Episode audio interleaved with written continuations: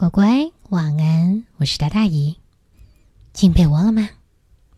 那好，闭上眼睛，听姨跟你说，今天这个有趣的故事牵扯到一只好心的小粪金龟，一只鸵鸟，一只青蛙，一群蛇，还有一个高尔夫球场。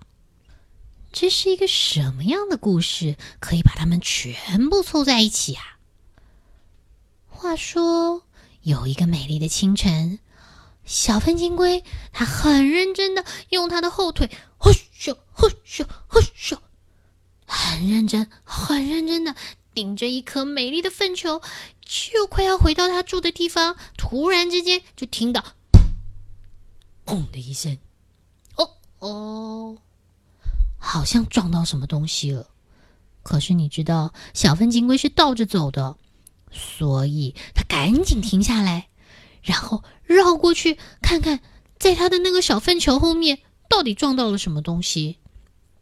一看，喂，这个是一颗一颗一颗蛋，这颗蛋看起来很不一样。它好圆好圆，而且它的面有些凹凹凸凸的，可是这凹凹凸凸的又排的好整齐。谁家的蛋长得这么奇怪啊？小粪金龟一想，哇，你如果被留在这里，肯定要被人家吃了。嗯，但是你怎么会有这么粗心的爸妈啊？哎，不行不行，我得好好帮他找到他的爸妈。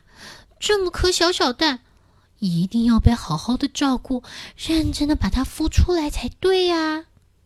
嗯，海一这么想，就决定马上把他自己的这颗小粪球放在一边，然后继续用他的后脚顶着那颗很奇怪的白白的那颗蛋，继续嘿咻嘿咻嘿咻。嘿咻！哦，大太阳天，小粪金龟推那颗蛋推的好辛苦，而且它走的好慢好慢哦。哦，它走了好久好久都没有找到人可以问，一直到歪着头，他看到了鸵鸟太太。鸵鸟太太，嗯，有人在叫我吗？哎，哪位啊？哦哦，是你啊，小粪金龟！哎，怎么啦？我可以帮你什么忙啊？对，鸵鸟太太，你看看这颗蛋，你猜得出来它是谁家掉的吗？你看得出来它谁家的小孩吗？啊，哎，这颗蛋呐，上面凹凹凸凸，而且又特别圆，它看起来怪怪的耶。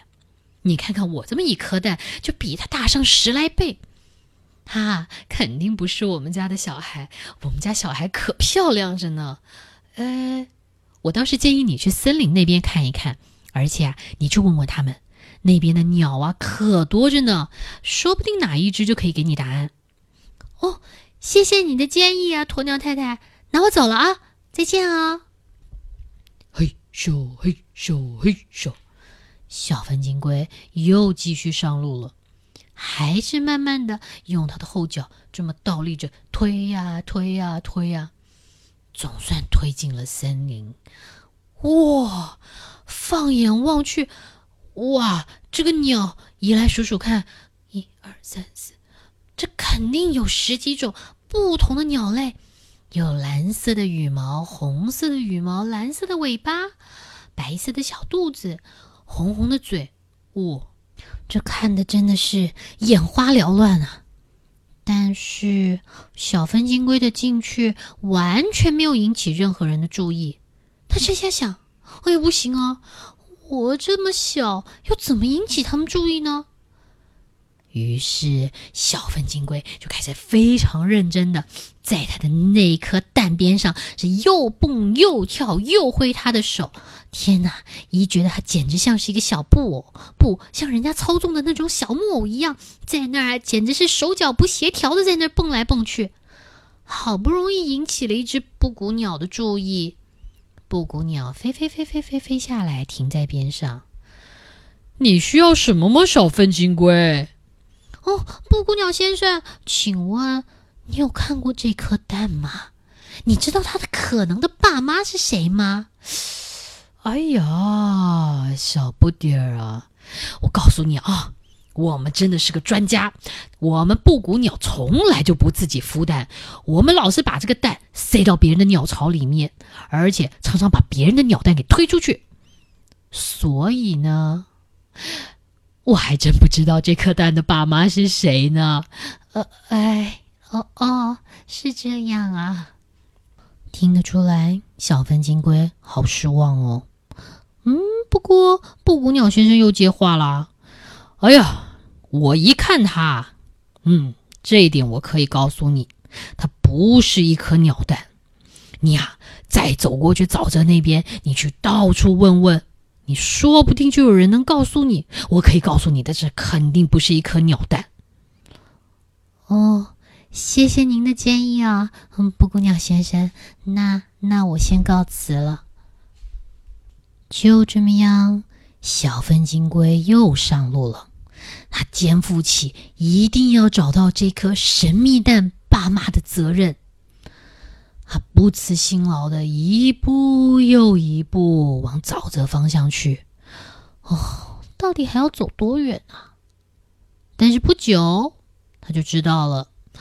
嗯，应该快到沼泽了。你猜他为什么知道？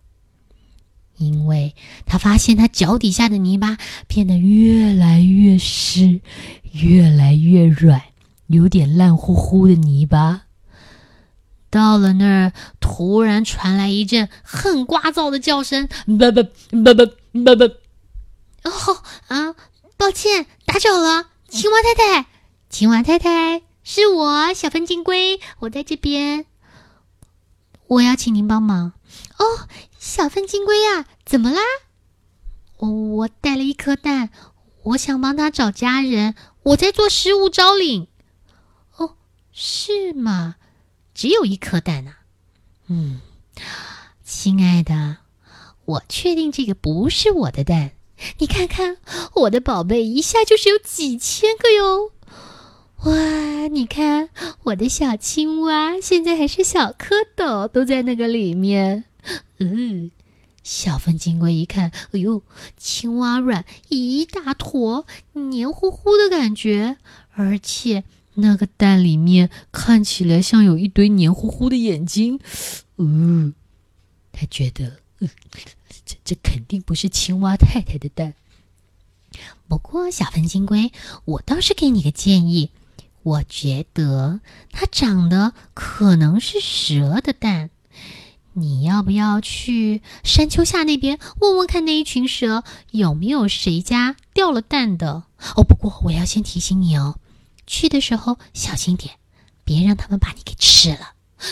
哦，呃，谢谢啊，谢谢您仁慈的提醒啊，嗯，那我这就去找他们。嗯，坦白说。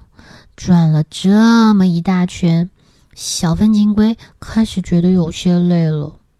他在想，再这么样下去，我可能要绕世界一周才能找到他爸妈吧。